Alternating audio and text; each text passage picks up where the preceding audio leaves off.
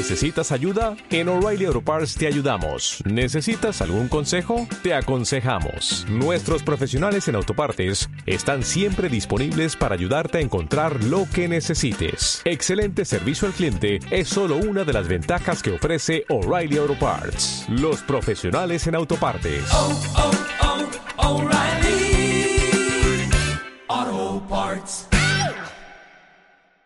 ¿Sabéis quién ha sido el mayor narcotraficante de la historia?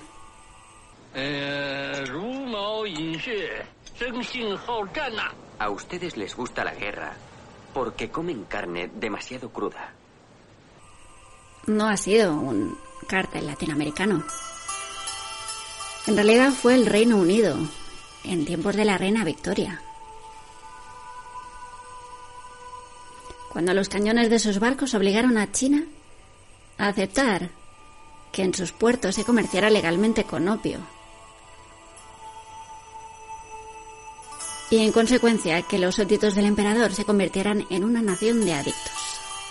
Quiero saber cómo ha entrado aquí todo el opio.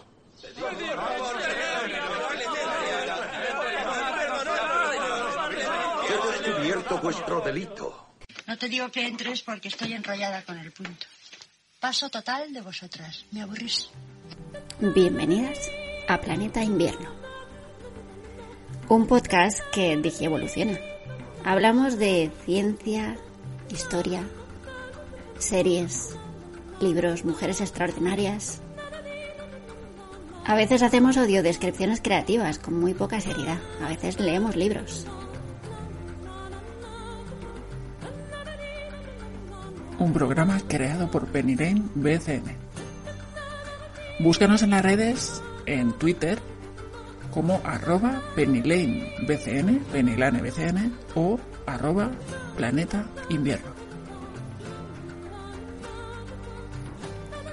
Para cualquier duda o sugerencia o cualquier audio comentario que nos queráis enviar, escribid un email a pennylanebcn.gmail.com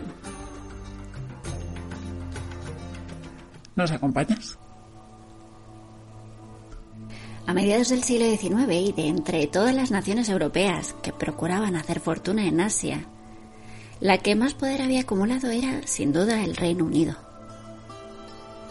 Su influencia en el continente había crecido exponencialmente gracias a, por un lado, el dominio casi hegemónico de los mares por parte de la flota británica, militar y mercante. Aquello había revolucionado la manera en que un país insular, un país pequeño y con pocos recursos naturales como el Reino Unido, podía extender los tentáculos comerciales a casi todos los rincones del globo. Y por otro lado, la considerable potencia industrial británica, que se aprovechaba de lo anterior. Una potencia industrial apoyada en invenciones como por ejemplo la máquina de vapor.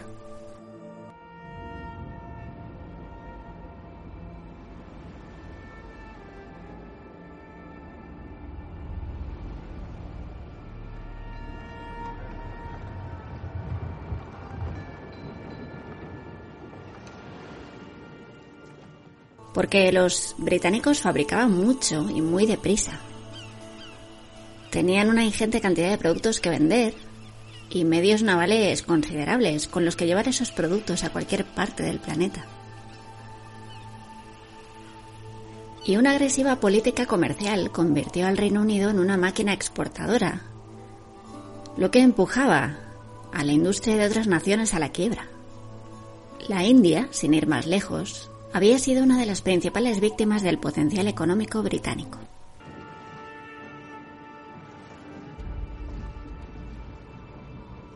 La industria textil inglesa, impulsada por la productividad de sus revolucionarios métodos, había ahogado la producción local de la India, que era gran productora de algodón, para la que la industria textil había sido un pilar fundamental de crecimiento industrial hasta principios del siglo XIX.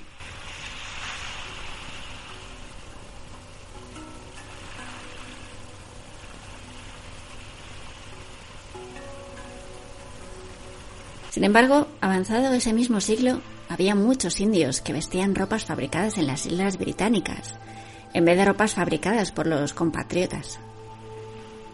Y lo que ocurría es que los textiles indios se quedaban sin vender, porque no podían competir ni en precio ni en ritmo de producción con el textil inglés. Eso provocó que la India sufriera una desastrosa balanza comercial con Inglaterra. Y el país asiático no encontraba forma de compensarla.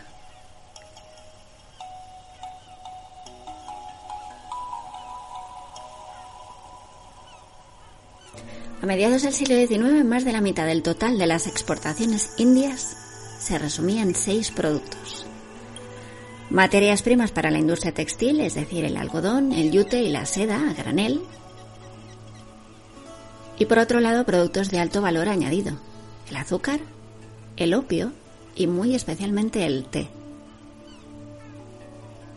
El corazón del imperio británico empezó a consumir ingentes cantidades de té en cuanto sus ciudadanos descubrieron las virtudes de esa hierba asiática. Y la India en aquel momento era uno de los principales productores mundiales de la planta. Y el té indio se volvió muy preciado en Inglaterra.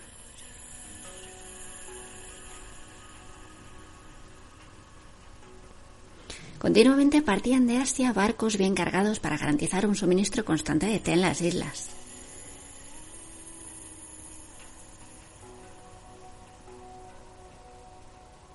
Y la realidad es que ni con la masiva exportación de té conseguían los indios rescatar la economía local. ¿Por qué? Pues porque no había té suficiente que pudieran vender para pagar todo lo que ellos compraban a los ingleses.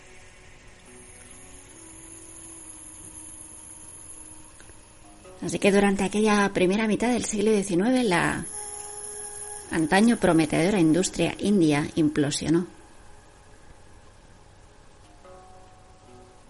Por cada caja de té, por cada bala de seda, por cada saco de azúcar que vendían al exterior, compraban una muy superior cantidad de textiles y productos manufacturados en el extranjero. Y eso lo que provocaba era la ruina total.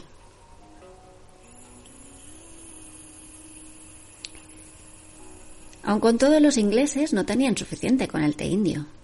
Cuanto más dinero ganaban los británicos gracias a su floreciente imperio comercial, más té deseaban consumir. La demanda se convirtió en enorme y ni siquiera toda la producción de la India podía satisfacerla.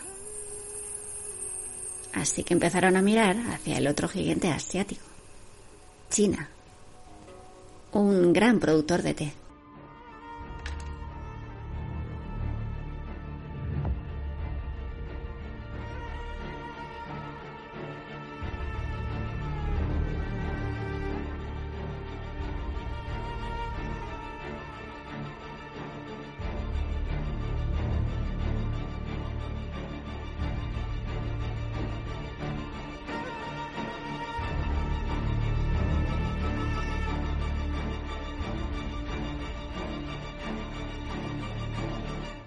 Tras la conquista de Bengala y las guerras contra el imperio francés por el control del subcontinente indio, las finanzas de la compañía habían quedado bastante comprometidas.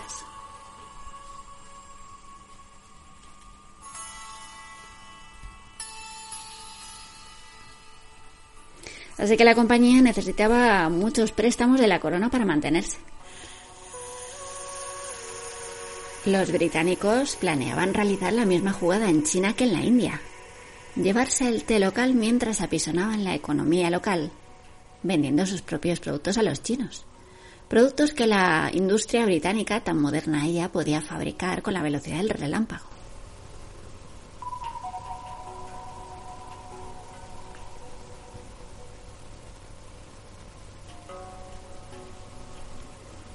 La intención era invadir el mercado chino como ya habían hecho con el mercado indio.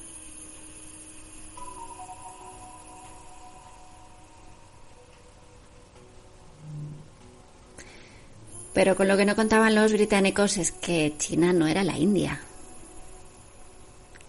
En la India, los británicos habían encontrado una víctima propiciatoria para sus tácticas comerciales.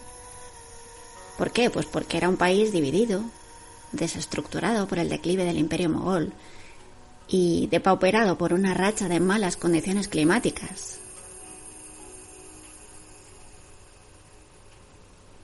Cuando Inglaterra volcó su potencial industrial sobre la India, los indios apenas estaban en condiciones de organizarse para defenderse. Porque ya era un país debilitado, sin una dirección concreta. Pero eso no sucedía en China. A pesar de que las costumbres chinas nos puedan parecer arcaicas, incomprensibles, crueles, a su manera era un país muy sofisticado, más que los países occidentales a veces. Contaba con un gobierno fuerte, con unas configuraciones sociopolíticas sólidas, con un sistema de valores que reforzaba la impresión de pertenecer a la civilización más grande del planeta. Y aún más, llevaban siglos cultivando la intelectualidad, el refinamiento, el arte de la burocracia.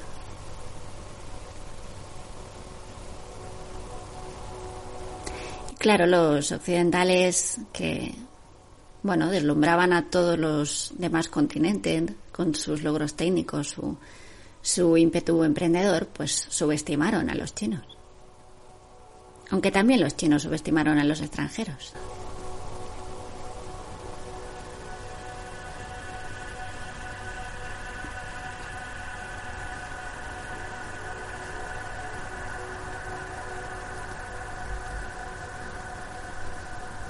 A principios del siglo XIX, la reinante dinastía Qing ya había impuesto severas restricciones al comercio con el extranjero.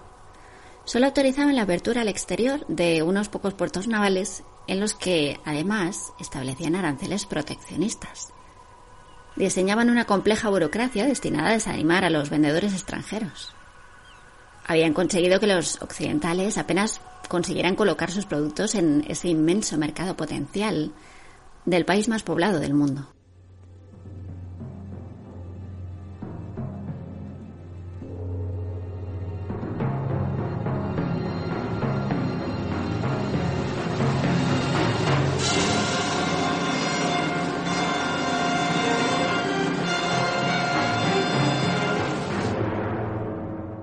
Porque los chinos, en realidad, no querían comprar nada. Y ese era el problema para los comerciantes británicos.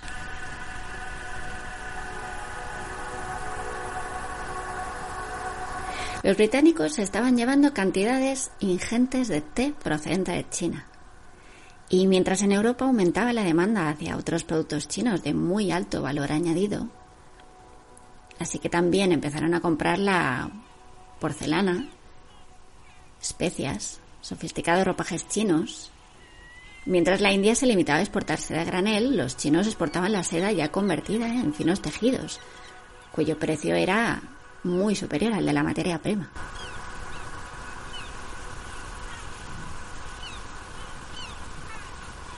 Así que los comerciantes ingleses compraban seda, porcelana, té, pero no podían vender ningún producto europeo en China.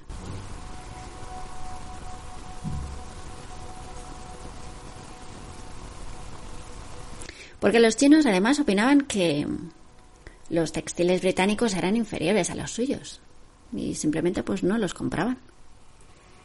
Tampoco consideraban necesarias en sus vidas las manufacturas industriales europeas, ni se dejaban deslumbrar con aparatos tecnológicos de nueva fabricación, porque a ojos de los chinos eran juguetes.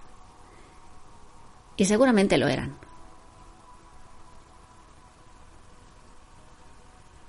Y a diferencia de lo que sucedía en India, en China no existía atracción alguna por adquirir bienes británicos. China ya tenía lo que necesitaba. No necesitaba nada de los europeos.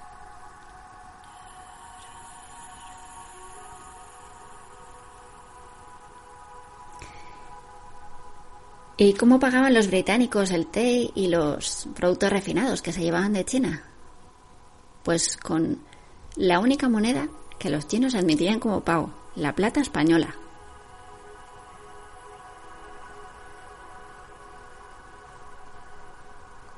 China recibía plata ya desde sus primeras transacciones comerciales con occidentales, cuando realizaba intercambios con compradores, por ejemplo, de España o de Portugal, dos de los primeros países, de hecho, en establecer una red comercial en Asia. En ese tiempo los españoles dominaban América, de cuyos territorios extraían ingentes cantidades de plata de gran calidad, que después empleaban para financiar sus asuntos. Los españoles lo pagaban todo con aquella plata americana, desde sus guerras en Europa hasta sus tratos con Extremo Oriente. Lo cual no dejó de ser una ruinosa forma de proceder para nuestro país, pero los chinos estaban encantados con ese metal como pago. Porque, al igual que los europeos, utilizaban la plata española como patrón para respaldar e imprimir su moneda nacional, los taeles. También eran conscientes del valor que esa plata tenía para los occidentales y tenían claro que acumulando un porcentaje cada vez mayor de este metal que circulaba en el mundo, estaban consolidando su propia posición frente a Europa.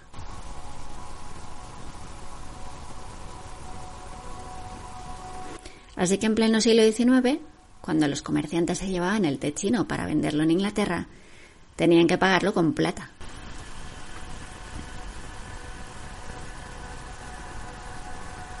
Y claro, el problema que esto suponía para el Tesoro británico era evidente. Una plantación de té puede producir todos los años. Los chinos pueden seguir vendiendo té indefinidamente. Pero el Reino Unido un día se va a quedar sin plata.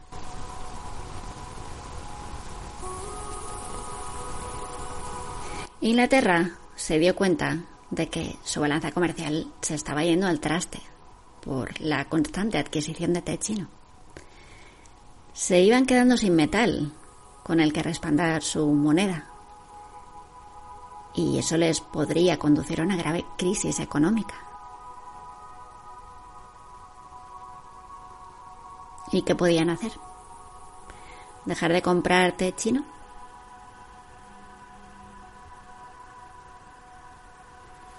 En un mundo como ese, Difícilmente podía detenerse esa rueda del comercio. Mientras hubiese demanda de té, la compraventa seguiría adelante. Había muchos intereses en juego como para que las empresas importadoras consintieran en renunciar a un comercio que les estaba enriqueciendo. Por más que en términos macroeconómicos pudiese costarles la bancarrota a las respectivas naciones.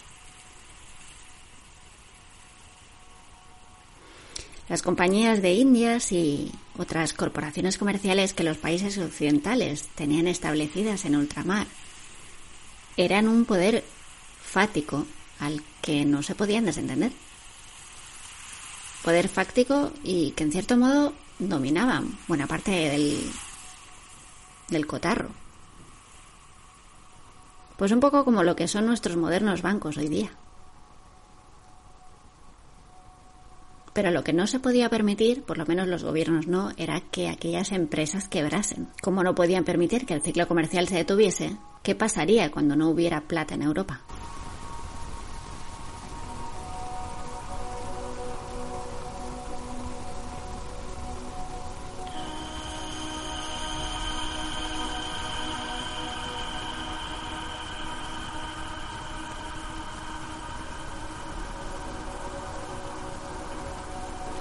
A través de sus propios gobiernos, los comerciantes occidentales empezaron a presionar a China para que facilitase un intercambio comercial más equilibrado, para ellos, claro. Como suele ocurrir con quien defiende ciegamente las leyes del mercado, se empezaron a exigir cambios e intervenciones gubernamentales, en cuanto esas mismas leyes del mercado les estaban jugando una mala pasada a ellos. Reino Unido, Francia, Holanda, Estados Unidos. Países con intereses en Asia reclamaban otras condiciones por parte de las autoridades chinas, pero los chinos no cedían, obviamente. A ellos les iba muy bien. Igual su visión del mundo era muy tradicionalista en ciertos aspectos, pero eran muy pragmáticos. Antes de que los efectos de esta iniciativa criminal se hicieran sentir en toda su fuerza, una misión de Inglaterra enviada por el rey Jorge III intentó establecer relaciones diplomáticas entre países iguales al estilo europeo. Lo que en la China de Qianlong o Qianlong fue visto como un intento torpe de un tributario por presentarse como un igual. Esta fue la famosa misión encabezada por Lord McCartney en 1793, cuyo fracaso marcó el principio del fin de la luna de miel de Europa con China. McCartney, un hábil diplomático, tenía poca información, sin embargo, sobre China, y en toda Inglaterra no pudo encontrar una sola persona que conociera el chino. Así que tuvo que contratar como intérprete a un chino que estudiaba en Nápoles, en un colegio fundado por el jesuita Mateo Ripa, que llegó a Beijing en el verano de 1793 con un séquito de más de 90 personas, cargado de costosos regalos pero sin conocimiento sobre China.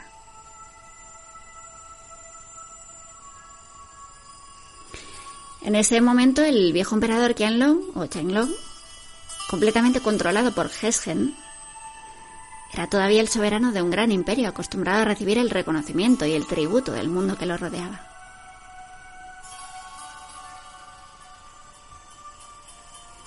Las ideas que McCartney traía de Inglaterra sobre la soberanía de las naciones y el intercambio diplomático, basado en una ley internacional, tenían muy poco que ver con la visión china de un orden cósmico, encabezado por el emperador, en el que las relaciones internacionales estaban formuladas como un sistema tributario.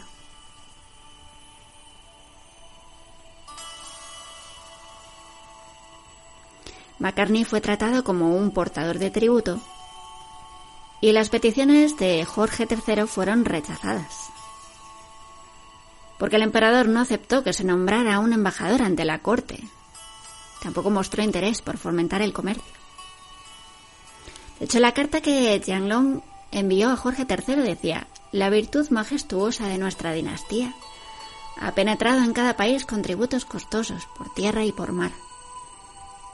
Como vuestro emperador puede observar por sí mismo, tenemos todo lo que necesitamos. No valoramos los objetos extraños y no necesitamos nada de lo que vuestro país produce. Este incidente terminó con una victoria de los principios chinos, pero ya había indicios de resquebrajamiento. Lord McCartney pudo, a pesar de haber permanecido poco tiempo en China, pudo observar una situación que le hizo expresar que China es como un viejo buque de guerra. Tal vez no se hunda enseguida. Tal vez irá a la deriva por un tiempo como un barco náufrago y luego se hará pedazos sobre la orilla. Pero nunca podrá ser reconstruido sobre su viejo casco. ¿Eh? Habéis sido cómplices de los británicos. Declarabais que no llevaban opio y el gobierno les concedía el visado de entrada. Ahora estamos invadidos. ¿Mm? Habéis arruinado vidas y familias. Las reservas de plata del Gran Shin casi han desaparecido por completo. ¿Mm? Y sin embargo, hoy os habéis vestido con ropas remendadas para intentar engañarme. Todo el mundo sabe que sois los más ricos del país. Los occidentales descubrieron que únicamente existía un producto que podían introducir rápidamente en el mercado chino, que podría restablecer la balanza comercial. El opio se producía en países como la India, los británicos tenían fácil acceso a él. Y en los escasos puertos que las autoridades chinas habían abierto al comercio exterior, concretamente en la ciudad de Cantón, resultaba fácil presentar el producto a los chinos. Si conseguían convertir a un número suficiente de chinos en drogadictos, conseguirían restablecer la balanza comercial.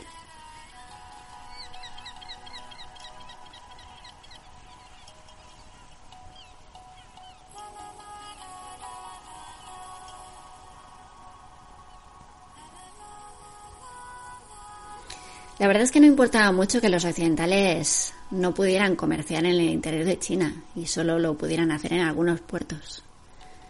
Porque los propios comerciantes chinos de Cantón vieron que podían comprar opio a los extranjeros para revenderlo después entre los suyos con alto beneficio. Para encargarse de la rentable distribución interior de la droga y con la promesa de lucrarse rápidamente, los comerciantes chinos empezaron a adquirir grandes cantidades que accedían a pagar con plata, porque así lo exigían los occidentales que traían el opio en baúles, y perdieron su cautela habitual. Y así fue como empezaron a montar un nuevo negocio muy lucrativo, estimulando redes de comercio de opio entre los propios chinos. Así fue como el imperio británico halló por fin el producto con el que recuperaría la plata perdida. Las autoridades chinas entendieron que esa rápida proliferación de la venta de opio significaba una doble ruina para su país.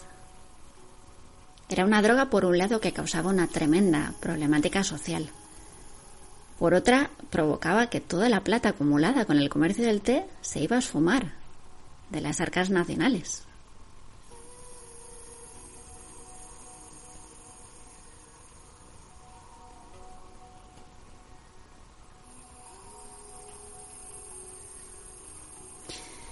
Sin embargo, aunque los círculos imperiales de Pekín querían restringir la circulación de opio en zonas portuarias, la atracción que el fruto de la dormidera provocaba lo convertía en un producto muy interesante, incluso para los cargos públicos locales.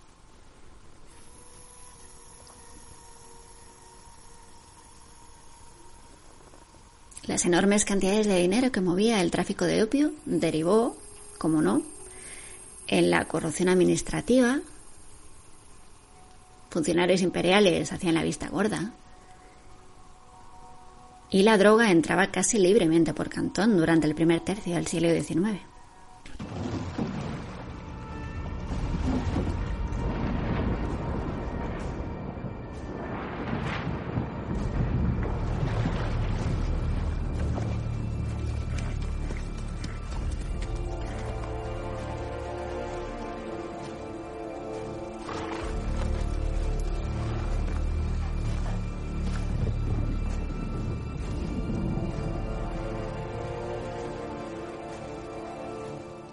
Por un lado, la cultura china inmovilista, tradicionalista, anclada en antiguas creencias y esquemas mentales inalterables, cerrada en sí misma, ignorante de lo que ocurría más allá de las fronteras.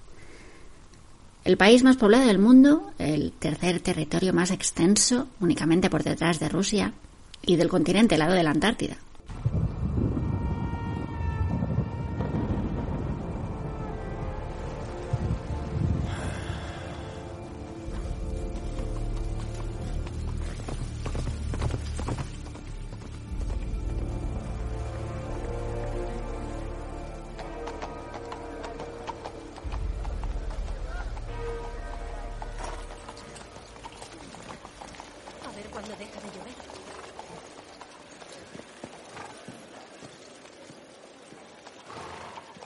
Los chinos nunca habían necesitado el mundo exterior, y la verdad es que lo habían desdeñado como territorio incivilizado.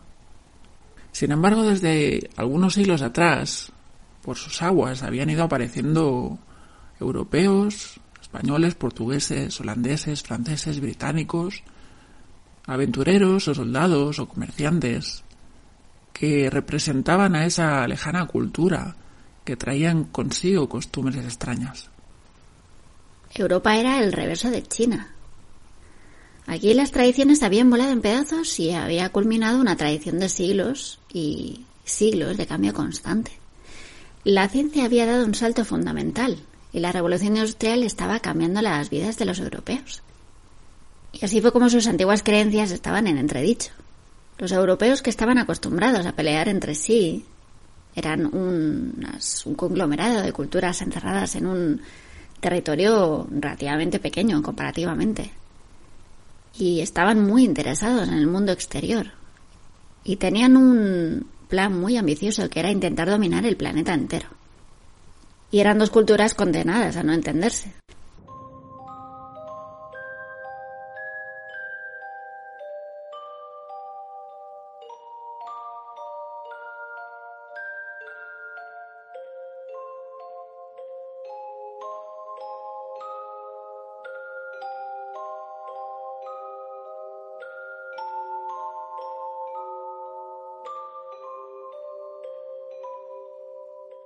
En 1839 Pekín decide intervenir y acabar con el problema. El emperador Dao Wang elige a uno de sus más preparados funcionarios, Ling Zetsu, como gobernador de Cantón. Lin Zetsu ejercía como comisario imperial, básicamente. Estaba encargado de erradicar el opio de raíz. Personaje fascinante en muchos aspectos. Prohibía abiertamente el comercio de opio en Cantón. Decretó penas muy severas. Mandó detener a funcionarios corruptos. Y envió una carta a Inglaterra dirigida personalmente a la reina Victoria, en la que denunciaba las prácticas comerciales sucias del Reino Unido.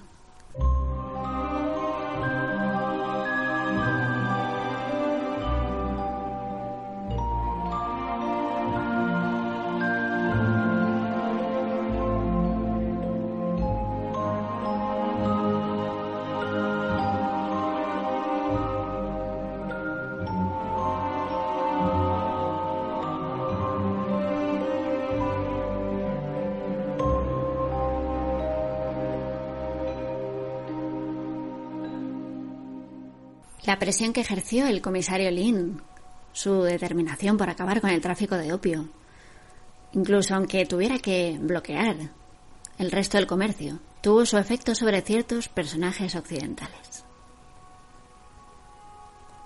Charles Elliot, el superintendente de comercio local, el máximo responsable de todo el comercio británico en China, cedió a la presión de Lin y decidió ayudarle a terminar con el tráfico de drogas. Aunque aparentemente el funcionario inglés era un oficial de la Marina bien intencionado, cometió un grave error, atribuirse el respaldo del gobierno de Londres sin estar seguro de que contaba con él. Elliot consiguió que los mercaderes británicos de Cantón entregasen sus cargamentos de opio al comisario Lin, cuya intención era destruirlos para cumplir con la legislación china y restablecer así un flujo comercial normal. Para convencerlos, Elliot tuvo que prometer que serían compensados por la pérdida con dinero de la corona británica. Algo que Elliot no había consultado con Londres.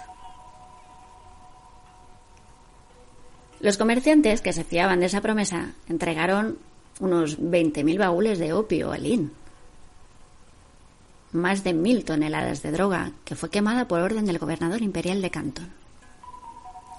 Y aunque Elliot había actuado de buena fe, la verdad es que no estaba seguro de que su gobierno fuera a desembolsar esa cantidad de dinero que se necesitaba para cumplir lo prometido y resarcir a los comerciantes. Y el superintendente se dio cuenta pronto de que nadie en las altas esferas de Inglaterra iba a autorizar el pago de esas sumas. Claro, esos comerciantes perdieron unas ganancias tan enormes que hubo un incremento de la tensión en la zona y empezaron a producirse incidentes. La detención de un capitán de barco británico por parte de las autoridades chinas fue vengada por su tripulación. Organizó trifulcas callejeras, asaltó un templo, asesinó a un ciudadano chino. Y la escalada de incidentes continuó hasta producirse un intento de bloqueo naval por parte de los chinos. Estábamos en 1839 y era el comienzo del conflicto.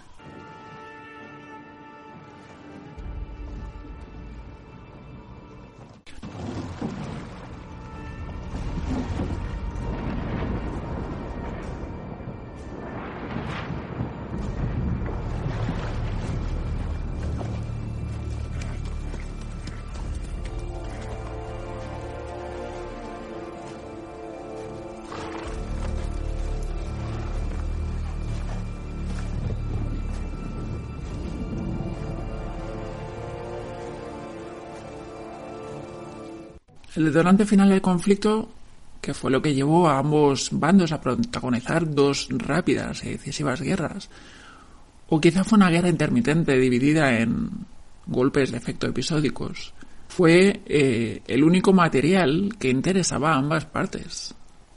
Y lo quizá lo único que tenían en común los chinos y los bárbaros, el dinero. John Pettifer, Compañía de las Indias Orientales, Mesa de África. James Delaney. Benjamin Wilton, de Archivos. Abraham Appleby, nuestro vicario de Cristo. Y este es Sir Stuart Strange, presidente de la Compañía de las Indias Orientales en toda la superficie de la Tierra. En el siglo XVIII se desarrolló la Ilustración, encabezada por filósofos como Voltaire, que cuestionaban las bases mismas de la civilización tradicional occidental. La edad de la razón estaba dispuesta a aceptar otras culturas e incluso afirmar su excelencia sobre la propia. La idea de que toda otra civilización que no fuera la occidental era bárbara fue paulatinamente abandonada. Los relatos de misioneros y de mercaderes que llegaban a un ritmo acelerado en una época de proliferación de los viajes encendieron la imaginación de los europeos, despertando su voracidad por las riquezas descritas o provocando la admiración intelectual por sistemas políticos y filosóficos antes desconocidos. La China descrita por los jesuitas era un imperio rico, un imperio poderoso en el que reinaban la paz, la prosperidad, la unidad. Era una imagen idealizada manejada por los jesuitas como argumento en la controversia sobre los ritos, que fue aceptada como real por los filósofos. En arte todo lo chino o lo que se imaginaba que era chino se volvió popular. Porcelanas, lacas, sedas estampadas, tapices, artículos chinos que gozaban de una gran popularidad, que tuvieron una marcada influencia en el arte rococó que dominó esta época. También en jardinería, decoración, arquitectura, se dejó sentir la moda china que a veces alcanzó extremos grotescos de exotismo e imitación mal concebida. Por ejemplo, las famosas chinoiseries que siguieron apareciendo más adelante en el siglo XIX. Los relatos de los viajeros acerca de las oportunidades para comerciar, de las riquezas que había en China, trajeron a mercaderes y aventureros. A las costas de China llegaban portugueses, holandeses, españoles, ingleses. Estos últimos comerciaban desde la India a través de la East India Company, que tenía el monopolio del comercio con Asia. Los ingleses compraban porcelanas, medicinas, sedas y sobre todo té, que se volvió la bebida más popular en Inglaterra. Para pagar estos productos importaban plata americana. Pero la independencia de las colonias inglesas en América, acaecida en 1776, restringió esta fuente de recursos. Y además hay que tener en cuenta que el comercio, casi totalmente limitado al puerto de Guangzhou, estaba sujeto a restricciones muy grandes, y eso impacientaba a los comerciantes. Durante el reinado del emperador Xingdao Wan, los ingleses vendían a China 1.800 toneladas de opio. Esta situación forzó al emperador a prohibir el consumo y el tráfico. La misión fue encargada a Lin Saksu. El decreto provocó un enfrentamiento con el mayor imperio del mundo.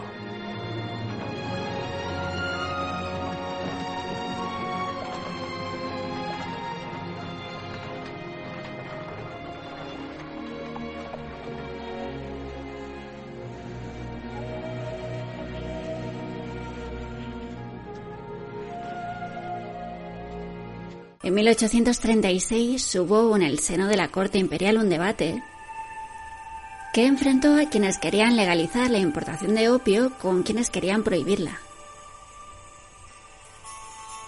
Los partidarios decían que los adictos no dejarían de consumir opio aunque se prohibiera y que el contrabando drenaba la plata china sin dejar nada en el país.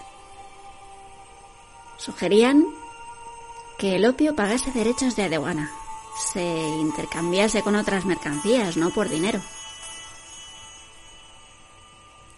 En cambio, los adversarios decían que el cultivo del opio desplazaría a otros más beneficiosos, la morera, el lino, el centeno, el trigo, y que el opio destruye la constitución humana. Recomendaban endurecer la prohibición y los castigos. Lin Saksu, Eres un importante oficial de mi gobierno. Ahora el país está inundado de opio. ¿Has pensado alguna solución? En mi opinión, si vuestra majestad promulga un edicto y las aduanas lo hacen cumplir, estoy seguro de que erradicaremos el opio. ¿Estás seguro de eso? El poder de vuestra majestad es ilimitado. Lin Saksu, puesto que te muestras tan confiado, espero que aceptes la misión que te encargo. Ve a Guandún para erradicar el mal del opio.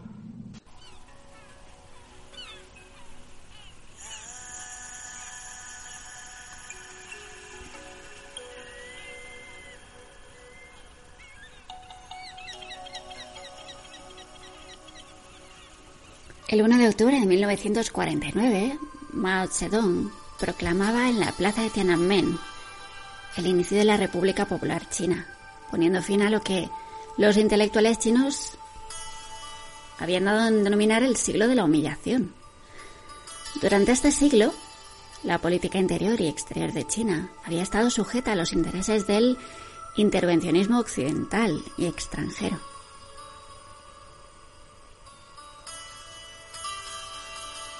Es un periodo que arranca de la Primera Guerra del Opio, que forzó la entrada de este país en el mundo moderno y marcó el principio del fin de la época imperial.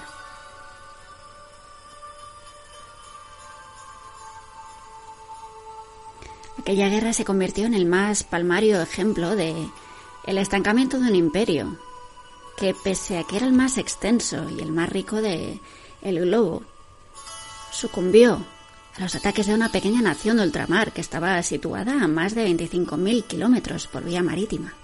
Como súbdito británico, tiene usted una deuda de lealtad para con su rey y su país. Si el patriotismo no es una de sus motivaciones, tal vez el dinero lo sea. El opio llegó a China por primera vez desde la India y el sureste asiático en el siglo XV, en tiempos de la dinastía Ming. La droga se había convertido en un elemento más de la medicina tradicional china. Si bien su consumo era muy raro, porque era una sustancia exótica y muy cara. Su consumo recreativo no empezó a popularizarse en algunas partes del sur de China hasta principios del siglo XVIII. A resultas de la introducción del tabaco en China, y la extensión de la práctica de fumar, ambas drogas combinadas, que se originó en Java, para lo cual el opio se licuaba en una sustancia conocida como madak.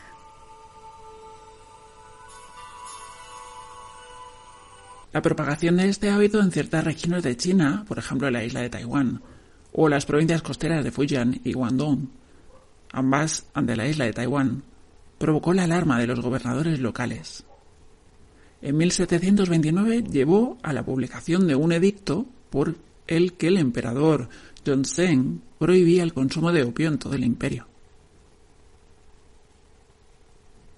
Por desgracia, ello no impidió que el contrabando de opio proveniente de ultramar continuase en China. Al contrario, no paró de crecer durante el siglo XVIII.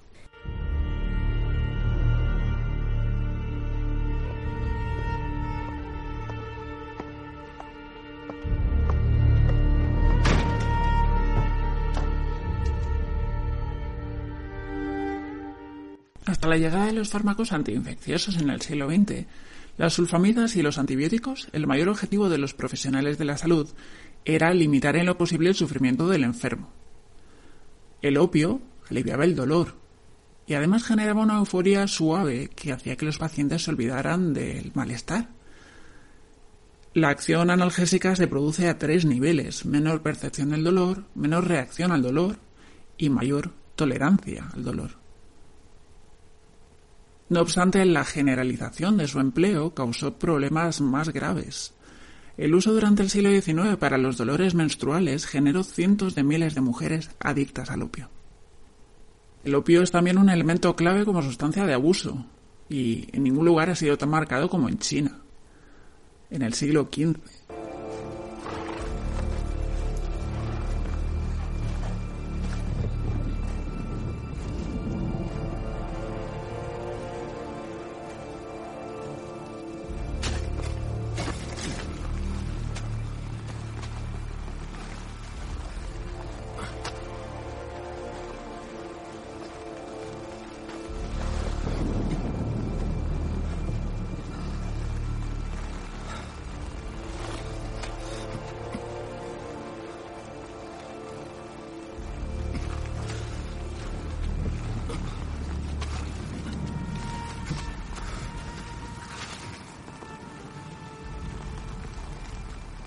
Cuando el gobierno imperial chino prohibió su uso, asustado por los efectos sobre la sociedad, generó una caída en los beneficios de los principales beneficiarios de este tráfico, los ingleses.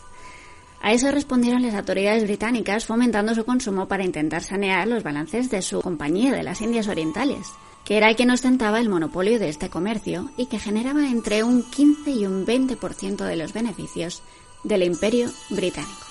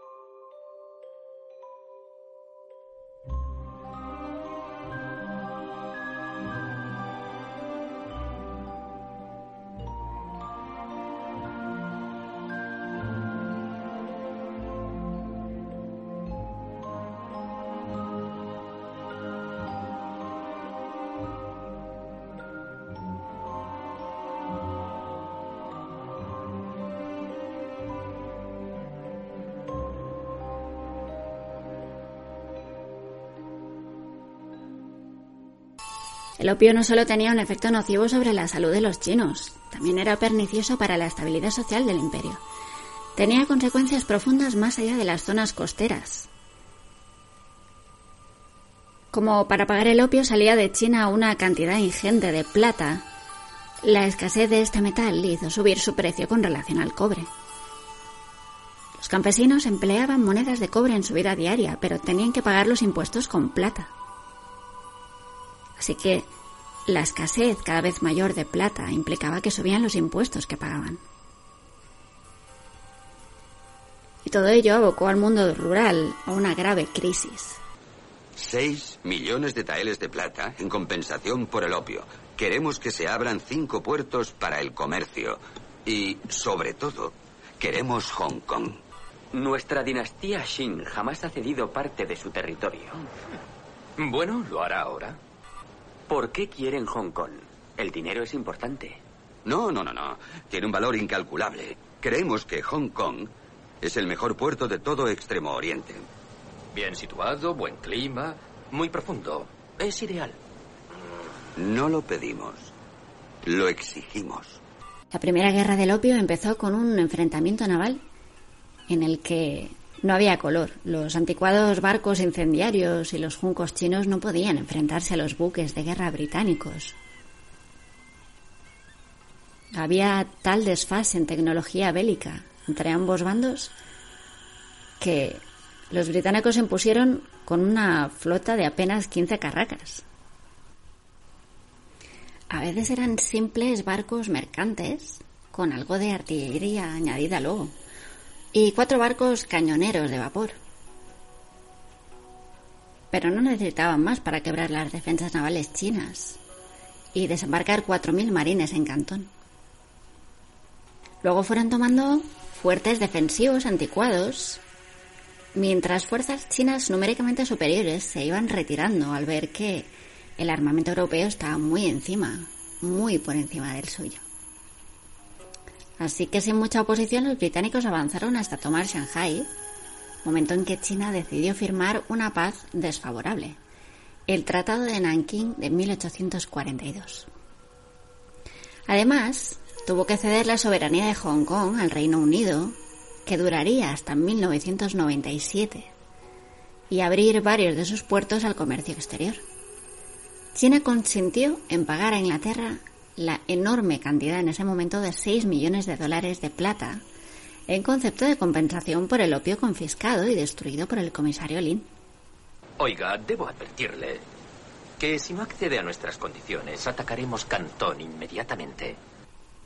El Tratado de Nanking no supuso el final de los problemas, porque durante la siguiente década ninguna de las dos partes estuvo muy contenta con los términos del tratado. Los chinos seguían dificultando el comercio extranjero de todas las formas que se les ocurrían. Los británicos pensaban que merecían más de lo obtenido por el acuerdo de paz, debido al estatus de potencia mundial y ya que habían comprobado que China pues era incapaz de defenderse militarmente. El tráfico de opio seguía siendo ilegal y eso frustraba a los británicos. Continuaba habiendo un problema con la balanza comercial. Si bien es cierto que habían ganado una guerra, aparte del territorio de Hong Kong y, bueno, la victoria moral, lo cierto es que no habían sacado mucho como recompensa.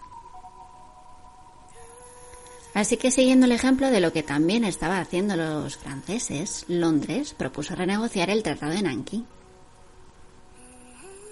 Su intención era incluir nuevas cláusulas muy duras para el gobierno de Pekín, por ejemplo, la apertura de todo el territorio chino al comercio exterior y, concretamente, legalizar el comercio de opio. Los chinos se negaron, obviamente. Y 14 años después del Tratado de Nanking, 1856, se desató el segundo conflicto. La tensión en la zona de Cantón había seguido latente todos aquellos años. Los británicos parecían esperar una excusa idónea. Y el pretexto llegó, pues, con un caso de piratería naval.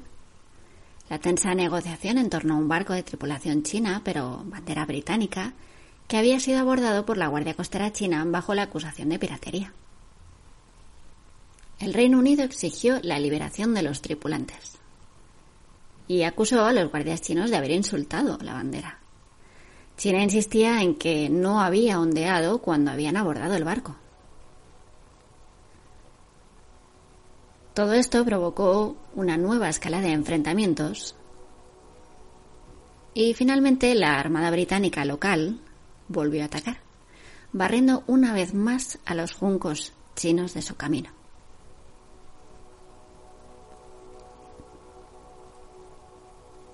Destruyó con su artillería varios fuertes costeros y finalmente cañoneó la ciudad de Cantón desde los mismos buques.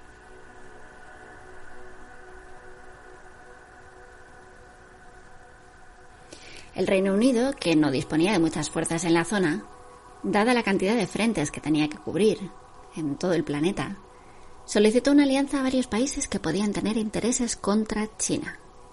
Estados Unidos, Rusia o Francia tenían intereses contra China. Sin embargo, solamente Francia se unió a la campaña militar. Así pues, británicos y franceses juntos ocuparon Cantón mientras otra fuerza anglo-francesa empezaba a remontar el río que los conduciría directamente hacia las inmediaciones de Pekín. El 21 de septiembre de 1860 se produjo la batalla de Palikao, una batalla decisiva para la guerra.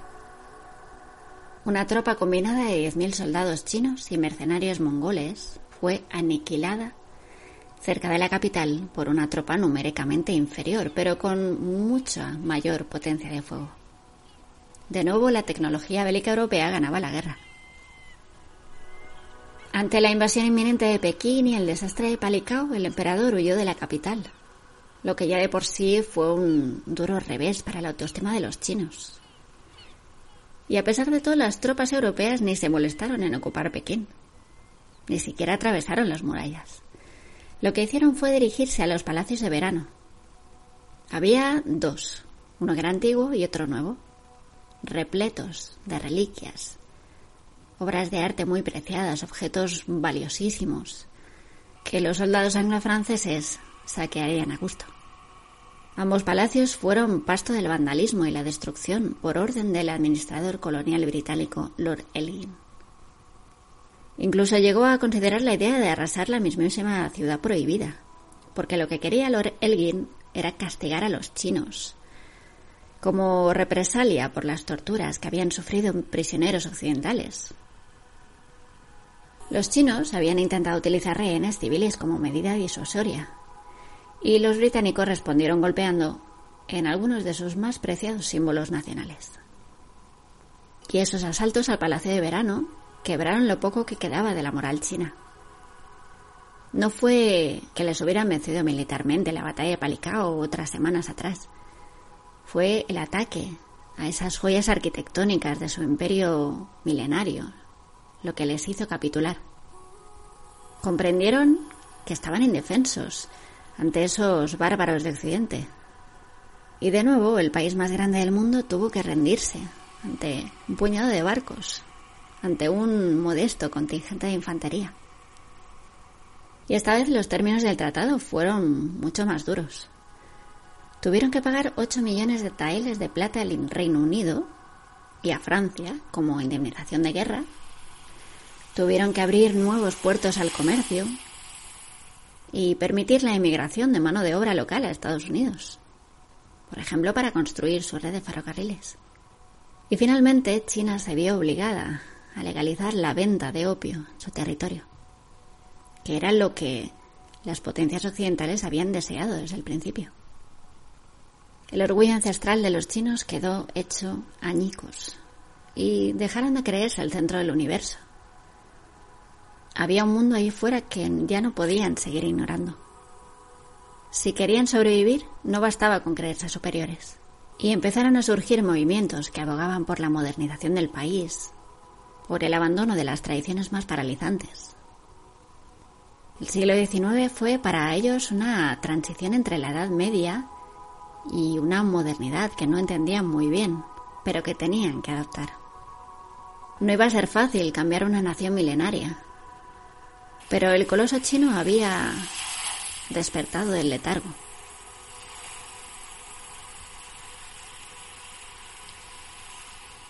Y ahora es Occidente quien despierta de un sueño de superioridad.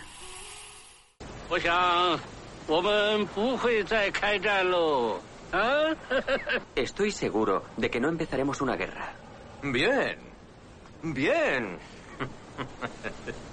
Em, deberíamos ocupar Hong Kong dentro de diez días.